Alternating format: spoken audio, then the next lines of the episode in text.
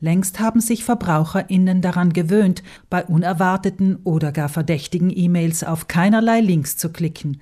Daher haben sich Betrüger neue Wege gesucht, um ihre Opfer zu übervorteilen. Auch wählen sie gewisse Unternehmen als vermeintlichen Absender einer Nachricht aus, denen Nutzer von Endgeräten aus irgendeinem Grund vertrauen. Ein solches Unternehmen ist Microsoft, weil es bei Fragen der Systemsicherheit als zuverlässig gilt.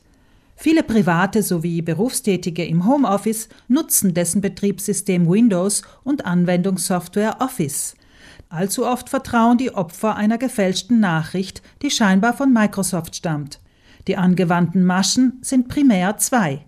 In der ersten erhält der Betroffene einen Anruf von einem falschen Microsoft-Techniker, der vorgibt, einen Systemfehler auf dem PC korrigieren zu wollen.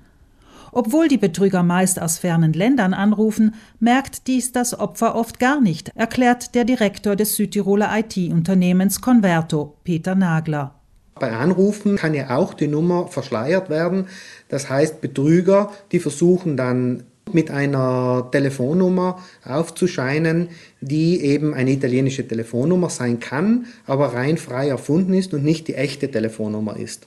Nagler betont, es sei ausgeschlossen, dass ein Microsoft-Techniker einen einzelnen Benutzer anrufe. Oftmals würden die vermeintlichen Techniker den Anrufempfänger dazu auffordern, einen Geldbetrag zu überweisen, um die Reparatur zu bewirken. Oder das Opfer wird dazu angeleitet, dem Betrüger einen Fernwartungszugriff zu ermöglichen. Auf diese Weise hat dieser Zugang zu allen Daten, die auf dem PC gespeichert sind, etwa Passwörter. Zudem kann er problemlos Schadsoftware installieren. Einen solchen Betrüger am Telefon zu entlarven, sei allerdings einfach, sagt Nagler. Bei einem Anruf könnte ich ganz simpel sagen, okay, dann rufe ich Sie auf dieser Nummer zurück, ist das okay? Hier wird der Betrüger nie zustimmen, weil es diese Nummer ja so nicht gibt und dieser Anruf ins Leere gehen würde. Also es ist eigentlich eine simple Regel, anzubieten, zurückzurufen. Die zweite, raffiniertere Betrugsmasche erzeugt eine Pop-up-Meldung am eigenen PC.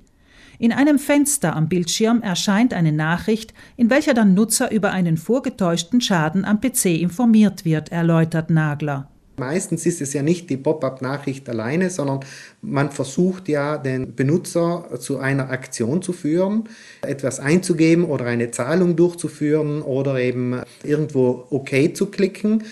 Und das soll man auch auf keinen Fall machen. Auch dies sei bei Microsoft nicht üblich, ebenso wenig wie die Angabe einer Service-Telefonnummer, die der Anwender anrufen soll, um das Problem beheben zu lassen.